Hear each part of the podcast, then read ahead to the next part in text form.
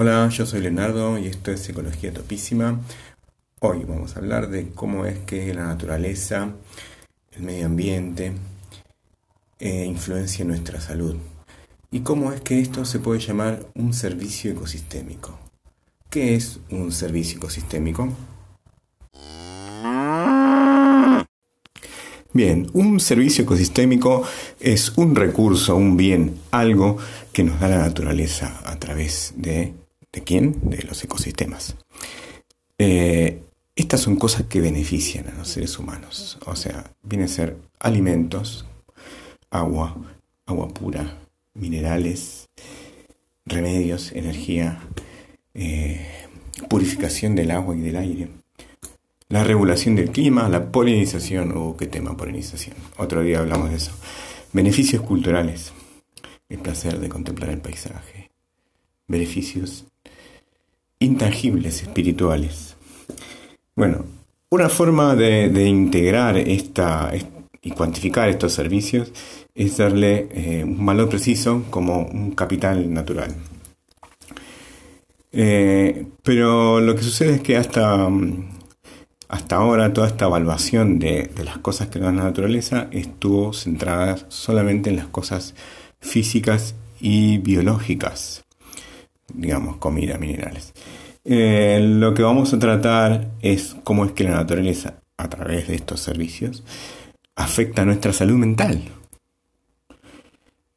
¿Qué es la salud mental? La salud mental tiene que ver con la ausencia de enfermedades mentales y con la presencia de bienestar. Estos problemas de salud mental producen un nivel de discapacidad similar al producido por las enfermedades circulatorias o cardiovasculares. O sea, ustedes imaginan que es un tema importante. ¿Y qué es lo que pasa con nuestro gran estilo de vida moderno centrado en las ciudades? Esto produce una significativa disminución del contacto con la naturaleza. Pero lo peor de todo es que esta disminución es eh, más importante en los casos de personas que viven en áreas pobres. O sea, los que no tienen para comer tampoco pueden tener un acceso real a eh, la naturaleza. Entonces, otro de los factores que tenemos eh, que tener en cuenta con respecto a la disminución del acceso a la naturaleza son eh, el miedo. Hay mucha gente que le tiene miedo a la naturaleza. Vivir frente a la pantalla, como estamos casi todo el día. Menor cantidad de tiempo de recreación eh, afuera, muchas veces en vez de salir a correr al parque, vamos a correr al gimnasio.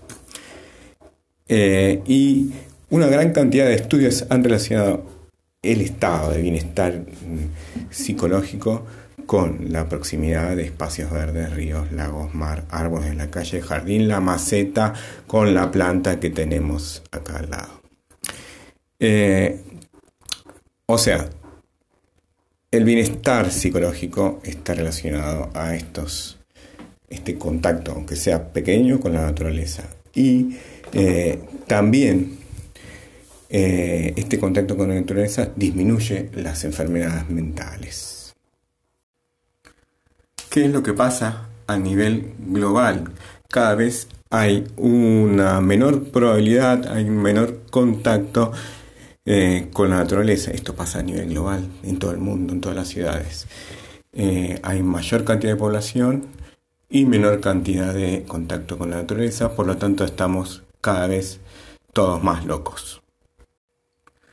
Algo que es lo que sería ideal a lo que apuntamos es a tener una forma de cuantificar y planificar, como por ejemplo en una ciudad, tener una mayor experiencia, un mayor tiempo en contacto con la naturaleza. Para esto hay muchas cosas que no se conocen. Por ejemplo, no sabemos si es mejor tener un poquito de pastito, o tener un bosque de pinos, o tener un bosque de pinos y eucaliptus, o tener un bosque de pinos, eucaliptus, jacarandás, un montón de distintas especies de, de árboles o tener muchas flores y pocos árboles o etcétera, etcétera, etcétera, etcétera. Tener un parque muy grande, muy, muy grande o tener muchas plazas pequeñas. Eh, ¿Cuál es la dosis de naturaleza que necesitamos para estar bien? ¿Un campamento de un mes en un parque nacional o cinco minutos de hablarle al cactus que tenemos acá acostado? Conclusión, hay muchas cosas que no sabemos, pero se están estudiando y tenemos que tener en cuenta todo esto para cuantificar y planificar cuánto naturaleza necesitamos. Esto sirve para mostrárselo a nuestros gobernantes y para pedírselo también. ¿eh? Necesitamos naturaleza, ya, más naturaleza. Eh, y sobre todo hay que tener, que eh, tener en cuenta que existen desigualdades sociales en este acceso. Todo esto y un poco más, mucho más, está explicado en el trabajo que les voy a dejar eh, en la descripción.